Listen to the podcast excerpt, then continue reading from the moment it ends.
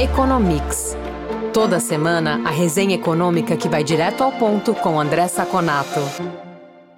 Olá, ouvintes do Economics. Começa aqui mais um bate-papo com André Saconato, que é economista e faz uma análise dos principais índices e fatos que movimentam o mercado e afetam o dia a dia das empresas e também dos consumidores. Tudo bom, Saconato?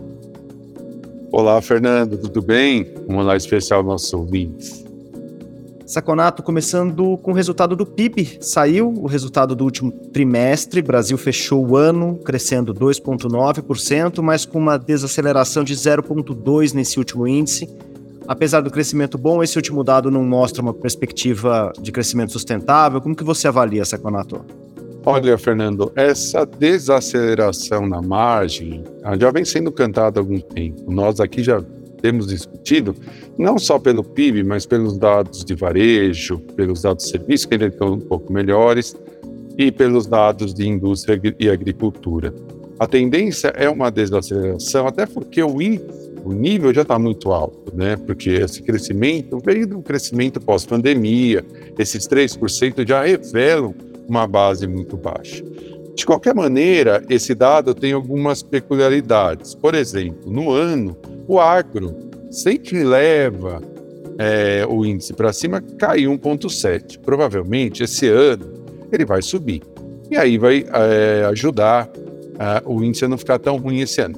Se bem que sempre lembrando, o agro ele representa menos 10% do PIB. O grande é, causador dessa, dessa alta são os serviços, que subiram 4,2%, e representam quase 70% do PIB.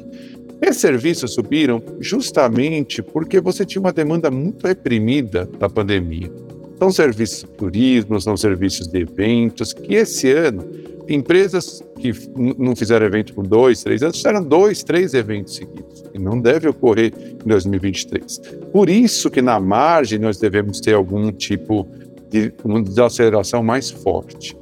Tanto que serviços no último trimestre só subiram 0,2%. Né? Então é esse que é o novo real, né? o novo, novo cenário que a gente deve enfrentar. Tá? Olhando pelo lado da demanda, nós vemos que no ano o consumo das famílias segurou muito o PIB, 4,3%, muito mais que o consumo do governo, de 1,5%. A formação bruta de capital fixo, para o nosso ouvinte entender, engloba investimento e estoque, subiu 0,9%, e aqui nós tivemos um grande apoio do setor externo, com exportações subindo 5,5%, importações só 0,8%. Né? A produção brasileira teve uma, é, é, foi facilitada por esse consumo dos outros países. Também deve diminuir um pouquinho esse ano, né, essa, esse, esse impulso, porque o mundo vai crescer um pouco menos. Outro dado preocupante que eu acho para a gente olhar o investimento sobre o PIB caiu de 18,9 para 18,8 esse ano, 18,9 em 2021. Isso é ruim, porque o investimento ele é, sedimenta crescimento futuro, né? O investimento hoje é crescimento do futuro. Isso também é bem preocupante. E a poupança interna caiu de 17,4 em 21 para 15,9 em 22. Um pouquinho era esperado, porque na pandemia você poupa mais, mas é um índice de poupança muito baixo que faz com que o crescimento potencial do Brasil fique muito baixo. Dentro dos setores, indústria, quem subiu? Eletricidade, gás, água esgoto, facilitada pela diminuição de preços, né, da, da tanto de, da parte da, da energia de gás, gasolina, como da eletricidade. Cresceu 10. Construção, 6,9 já a indústria de transformação extrativa, que são as grandes indústrias, caíram respectivamente 0,3 e 1,7. Dentro dos serviços, quem levou muito para alto esse índice, transportes e armazenamento, 8,4. Também informática e telecom, 5,4, também muito relacionado à pandemia, enquanto comércio subiu 0,8. Então, todos esses dados mostram que tivemos um crescimento bom esse ano, maior do que a expectativa do, do ano passado, desculpa, maior do que a expectativa que nós tínhamos no final de 2021, mas os desafios agora estão sendo muito mais claros e muito mais fortes para o crescimento de 2023. Vai demandar muito renda nova, vai demandar muito de uma responsabilidade do novo governo. Agora, os indicadores de confiança nesse começo de ano estão ruins. Três índices que a FEComércio São Paulo apura mês a mês voltaram a cair. Eu estou falando da confiança dos empresários do comércio, do índice de expansão do comércio e do índice de estoques. Junto com a queda de 0,2 no PIB nesse último trimestre, também é um sinal de alerta, Saconato? Olha, Fernando, eu acho que esse dado reforça o que nós falamos no, no, no indicador anterior, no PIB. Apesar do PIB ter vindo bom, na margem, nós vamos tendo problemas. É muito claro isso. Os dados iniciais de 2023 e algumas, algumas ações do novo governo, algumas declarações, estão indo na direção contrária do crescimento. Então, por exemplo, o índice de confiança do empresário do comércio caiu de 114 para 112,3. Das expectativas, caiu de 109, do, mesmo, do mesmo empresário de 109 para 107. E principalmente dos estoques de 114 para 114,5 para 111,8. É uma preocupação do empresário do comércio a inadequação dos estoques. O que significa isso? Se esperava mais do que está acontecendo. Isso são dados muito ruins que reforçam uma perspectiva negativa para 2023 e que demandam do governo atitudes responsáveis e atitudes que facilitem o investimento e não que afugentem o investimento. O Brasil fechou 2022 com taxa de desemprego em 7,9%, é a menor em oito anos. São dados da PNAD contínua, medidos pelo IBGE, divulgados agora, nessa terça-feira. É uma recuperação? É uma transição? O que, que esse dado mostra? Qual é a tendência, Saconato?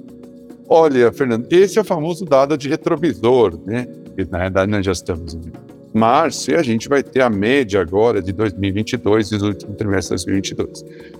Os dados de 2022 de emprego foram, em geral, bons, com algumas ressalvas. Foram bons porque a média, se eu pegar a média do ano de emprego, foi 9,3, a menor desde 2015, quando havia sido 8,5, mas ainda longe do melhor nível 2014, que era 6,9. De qualquer maneira, se compararmos com 2019 pré-pandemia, essa taxa estava em 11,9, em 2021 no pico 13,2. Então é um número bom. Por que, que eu coloco ressalvas nesse número? Porque uh, o, o, número de empregados sem carteira cresceu 14,9% no ano e com carteira 9,2%. Ainda é um número muito maior com carteira, 35 milhões e 900 mil, e sem carteira de 11 milhões, passou de 11 milhões e 200 mil para 12 milhões e 900, ou seja, um terço praticamente. Mas mostra que esse melhora do mercado de trabalho vem muito num trabalho de baixa qualidade, né? Que as pessoas entram em bicos, entram, fa é, fazem, é, constroem empresas, não porque elas são empreendedoras, mas porque elas querem fugir né, do desemprego. De qualquer maneira, alguns dados são muito bons. A população ocupada chegou a 98 milhões, mais 6 milhões e 700 em relação a 2021. O trabalho informal caiu de 40,1 em 2021 para 39,6 em 2022, mas ainda longe dos 38 de 2016, importante a gente lembrar. Caiu os desalentados também, mas aqui também tem outra notícia ruim. O rendimento médio caiu 1% sobre 2021, de novo mostrando a baixa qualidade dos empregos gerados. É, era, foi em 2022 R$ 2.715. Para a gente ter uma ideia de como isso é ruim, antes da pandemia, essa média era R$ 3.013. Ou seja, o nível de empregos que está sendo criado é muito ruim. A massa subiu, porque o emprego subiu mais do que a queda do rendimento médio. Mas subiu muito pouco, para 261 bilhões, algo em torno de 16 bilhões acima do que nós tínhamos visto em 2021. Portanto, por isso que eu digo que apesar de ter melhorado e realmente melhorou o mercado de trabalho, ainda é uma melhora com qualidade muito ruim. Precisamos melhorar a qualidade dos empregos gerados. Quer saber mais sobre o comportamento da economia? Conferir indicadores e pesquisas que orientam o mercado? Ter acesso a informações de especialistas em primeira mão e conteúdo exclusivo? Visite o lab.fecomércio.com.br.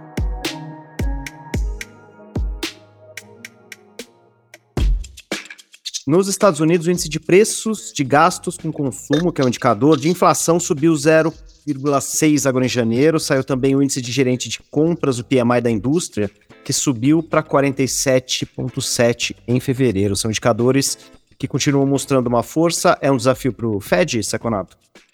Sem dúvida, sem dúvida, Fernando. Por quê? Na realidade, o FED parece ter errado duas vezes. A primeira, nós já falamos aqui bastante, foi quando ele achava que aquela inflação lá da pandemia era temporária, e quando os gargalos de oferta se resolvessem, né, por conta das quarentenas, tudo se resolveria. Errou. Nós falamos aqui no meio, falamos que essa visão era errada e era errada mesmo. Era uma inflação de demanda. E agora ele parece ter de novo. Quando ele baixou o nível das altas de juros, de meio ponto para a última reunião 0,25, muito cedo. A inflação continua dando mostras de que não é arrefeceu nem um pouquinho. Ele devia ter continuado meio por cento. Não tem o mínimo sentido imaginar que já estava no fim né, da, da, do, da ação de contração monetária. E esses dados só, só reafirmam isso.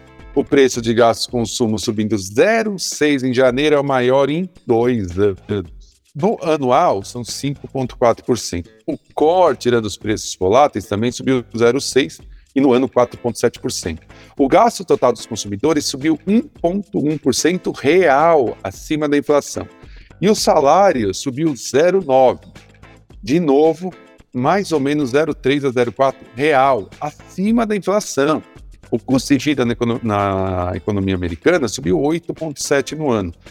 Todos os sinais de que a economia continua muito aquecida e que o Fed continua errando. Se o Fed continuar errando, ele vai chegar num nível tão alto, tão alto de, de, de inflação, que vai precisar de um choque gigante de juros, né?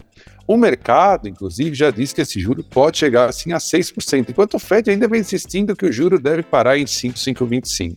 Né? É uma briga que claramente o Fed está errado. E o PMI também, ele reafirmou essa preocupação. Ele fala, pô, mas o PMI vai de 47,4 para 47,7 ainda no campo de contração, né? Porque a contração é até 50. Mas um subitem pegou muito pesado no mercado. O subitem de preços pagos passou de 44,5 para 51,3. Lembrando, 51,3 51 acima de 50, expansão. Que, qual foi a leitura do mercado? A demanda continua crescendo, continua quente.